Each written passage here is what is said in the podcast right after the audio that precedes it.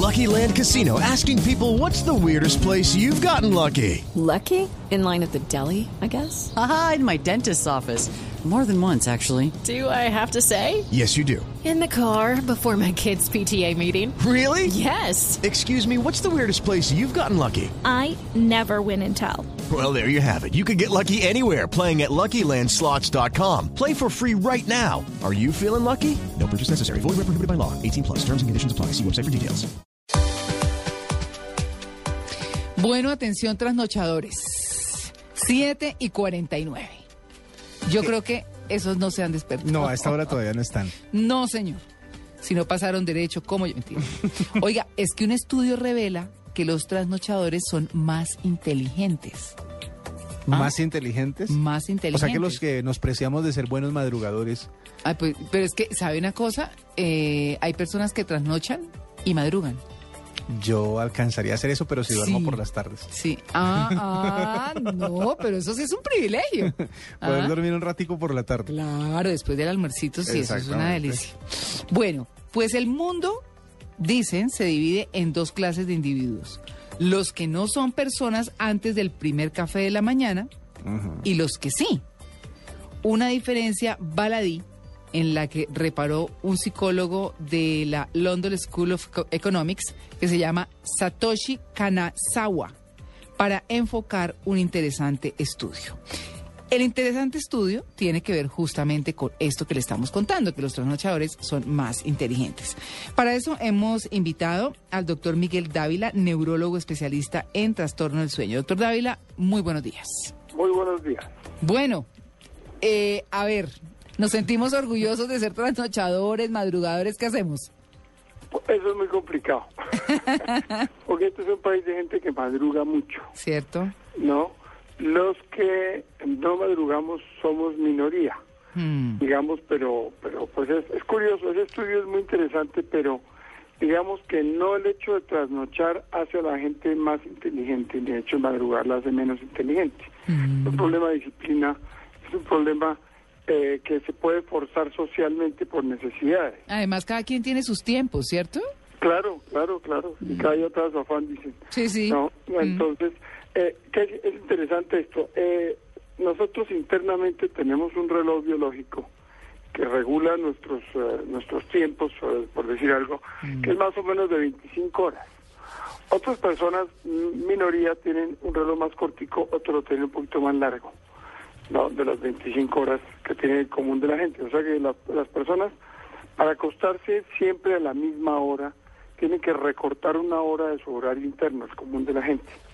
Por ejemplo, si nos acostamos todos los días a las 10 de la noche, 11 de la noche, eh, internamente podríamos estar eh, te- teniendo un día de 25 horas y entonces nos toca hacer un pequeño sacrificio. Es muy fácil desfasarse, es cuando se va a una fiesta, se va a un cine, se va a alguna actividad social.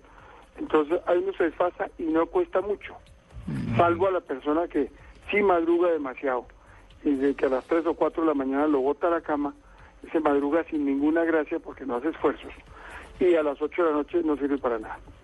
Eh, Esos sujetos suelen hacer mucha plata, pero no la pueden gastar.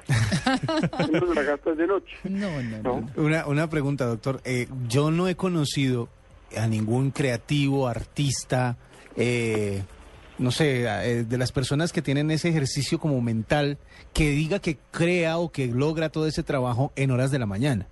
La mayoría de las personas utilizan la noche y sobre todo la madrugada para temas, por ejemplo, los cantantes sienten que cantan mejor en la noche, en la Claro. madrugada. Sí, Las es- grabaciones de los grandes discos, de las grandes canciones se han hecho en la madrugada. Cierto, y los pintores y todos trabajan en la tarde, en la noche, porque y mucha gente trabaja en la noche, prefiere la noche para trabajar, porque aparentemente el, el cuento es que los distrae menos el teléfono, que la gente está durmiendo, no y los molesta. Entonces, No, pero a veces siente uno no- también más alerta el cerebro, de verdad. Hay veces sí, eso es cierto. Sí. Eso es cierto, pero eh, eh, ¿qué- ¿qué pasa con la vejez? La, la vejez normalmente la gente tiende a acostarse más temprano y a levantarse mucho más temprano, Mm. sin hablar de trastornos del sueño, hablamos Sí. de la gente que no tiene trastornos del sueño, Sí. eh, que es hasta cierta edad la mayoría. Mm, Después de los 55 años la mayoría tiene problemas para dormir. mm. No, pero antes de los 55 la mayoría de la gente no tiene mayores problemas. Tiene ese desfase horario. lo interesante es que este sujeto aparentemente, eso lo publicó en Psychology Today, en Psicología Hoy, una revista muy conocida de psicología, él, eh, él- él- él primero miró quiénes eran más inteligentes y quiénes no, y después miró que, cuáles eran sus hábitos. No, de- no, no dijo, no, eh, a trasnochar los vuelve más inteligentes o madrugar los vuelve menos inteligentes. Entonces él agarró esto eh, y, y miró, hizo un barrido y, y sacó esas conclusiones. Eso es muy interesante, es muy curioso por lo demás, porque, pues como les digo, este es un país de gente que madruga mucho, uno ve aquí a las 5 de la mañana eh, la gente ya funcionando. Claro, cinco, Eso no cuatro. quiere- No quiere decir que funcionen bien, pero están por ahí, Mm, ¿no es cierto? es cierto. Entonces, entonces eh, eh, pues no sabría eh, cómo juzgar eso. De todas maneras es muy interesante, pero la gente, la gente tiene sus horarios. Los, los humanos somos diurnos. Mm. Eh, muchos animales son cazadores nocturnos. Nosotros para funcionar de noche necesitamos luz artificial. De manera que, de manera que gracias a que el señor Edison se inventó el bombillo hace unos 130 años, La culpa es de la gente que trasnocha puede dar rienda suelta a sus trasnochas Claro. funcionar. Claro. De manera que si no fuera por la luz artificial, pues estaríamos fritos. No, pero eso es una maravilla. Un consejo, eh, si una persona entra a trabajar a las 4 de la mañana, ¿qué es mejor? Eh, ¿Trasnocharse hasta esa hora o, o madrugar a las tres y media? ¿Acostarse más temprano O pasar derecho. derecho? Uno, yo, vea, yo veo muchos casos de, de- de- de pilotos que me llegan que tienen los horarios extremos contrafisiológicos, porque eso es contrafisiológico. Eh, pero si uno está acostumbrado a hacerlo todos los días, no habría ningún problema, pues tiene que levantarse a las 3 para estar a las 4 trabajando. Uy, no, Es una hora absurda, pero como para ordeñar vacas, digamos. ¿No? Eh, eh, las vacas no sé por qué las ordeñan a las 3 de la mañana, supongo que es para que no se pique la leche, como dice.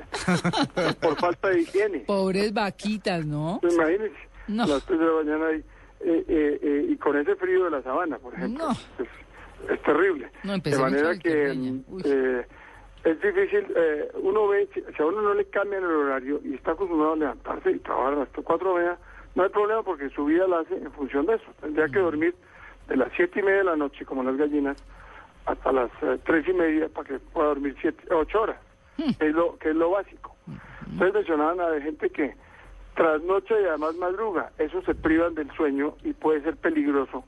La privarse crónicamente del sueño, en forma parcial, porque total no se puede, No. eh, produce una cantidad de problemas metabólicos. Puede producir obesidad, hipertensión, te puede agravar la apnea de sueño si no ese es el primer problema que tienen. Puede ser, eh, puede tener hipertrigliceridemia, hiperlipidemia general o mixta. No. Puede ser diabetes, eh, hacer diabetes mellitus y son enfermedades muy crueles. Mejor dicho, duerma. Es lo que llama el sinómetro. Hay que dormir ocho horas, no importa el horario, en lo posible. Pero es que ocho horas es, ah, es muy difícil. Sí. No, no es difícil, es la Esas- tercera parte del día. ¿Esas ocho horas deben ser seguidas o pueden ser interrumpidas? No, pero- Uno puede dormir ¿en qué tres rumba horas, está? Luego cinco horas, W. no sé. Pues mire, el otro día, hace unos años yo hablaba con un periodista que madruga mucho, Mm. que se levanta a hacer esos programas de las cinco y media, seis de la mañana. Como nosotros. ¿Y, y usted cómo hace? Usted, claro. Eh, no, pues yo duermo siesta, ya listo. Es que la, el sueño se divide en periodo de sueño mayor, que es el de la, de la noche, que es de las 11 a las 7 de la mañana, en países civilizados, o las 10 a las 6, o las 9 a las 5, o las 8 a las 4. Sí. Depende. Y hay un periodo que es ineludible, que está marcado en el ADN de todos nuestros cerebros, que es el de la siesta. Uno a la siesta, a gente le da moridera y entonces se echa 20 minutos y se repone. Y entonces en la, tra- en la tarde trabaja mejor. Uy, pero eso sí es verdad, doctor. Uno, por ejemplo, eh, si está muy cansado al mediodía y ha tenido una mañana muy agotadora, a veces 10 minuticos al mediodía, 10, pero Claro, profundos claro. son perfectos. Claro, claro, y la gente ya ha hecho experimentos en, en países donde uno no imaginaría que duermen siesta, por ejemplo, en Francia y, en, eh, y en Japón. Ah. Siempre las fiestas, las fiestas de los costeños, de los andaluces, de los, de los Ah. eh, eh, italianos. No, la siesta está metida en el cerebro de todos nosotros y, y si la honramos, pues Mm. funcionamos mejor en la tarde. Ahora es muy difícil en muchos trabajos. Yo le, le- le digo a muchos pacientes, digo, ¿usted lleva carro al trabajo? Sí, a veces sí. Digo, pues vaya al carro, diga que va a buscar algún librito, ese hecho motoso en el carro, nadie lo ve. Claro. ¿no? ¿Cuánto debe, dos preguntas, ¿cuánto debe durar esa siesta? Sí. ¿Y por Eso- qué y por qué el sueño de las 3 de la mañana en adelante es el más bacán? Porque a esa hora es como cuando uno lo disfruta más, o sea, dormir hay, hay- hay dos razones. La, la siesta está justamente en el momento en que la temperatura tiende a ser más alta de la temperatura del cuerpo, no la de la- del ambiente, pero a veces coinciden. Y puede ser entre, entre 10 y 40 minutos, no más de eso en lo posible. Hay gente que a veces duerme siesta y se, y se despierta cansada porque ronca en la siesta. da Uy, no, no, no, no, y me diga de ronquidos que eso a mí sí, no. Claro. No Y, el de- y, y por qué el de las 3 de la mañana en adelante es el mejor sueño? En, bueno, a las 3 de la mañana es cuando la temperatura está más bajita en el Ah. cuerpo. Ah, Entonces esto está en su mínimo y es cuando la melatonina tiende a estar en su máximo. ya. Coinciden la melatonina alta con la temperatura baja y la presencia de mayor cantidad de movimientos oculares rápidos y del sueño de movimientos oculares rápidos, que es el sueño de soñar. Pero digamos que en el momento en que la gente se ha dormido a las 11 de la noche y a las 3, 3, 3 4 de la mañana es cuando aparecen los mayores eh, periodos de, de ensoñación. De manera que eh, la gente, pues hay un momento en que uno ya, ya, ya se agota, si se ha, se ha trabajado toda la noche, a las 3 de la mañana ya está molido, entonces cuando, ¿no es cierto?, tiende a ser menos eficiente uno. Claro. Mm. Cuando claro. más peligroso es que uno esté por ahí en las calles, no, eh, eh, ya ha pasado la noche completa. Si, si está acostumbrado a levantarse ahora no es tan grave. Claro. Pero la mayor accidentalidad le han visto en, en Texas, hicieron un estudio hace muchos años entre jóvenes y vieron que la mayor accidentalidad estaba después de la una de la mañana, aun cuando hay poquito tráfico, porque la gente tiende a dormirse al volante. Y si le pone trago, pues peor. No, ni, mejor dicho, ni le combine. Que con el solo cansancio de la trasnochada queda uno listo, ¿o ¿no? Exacto.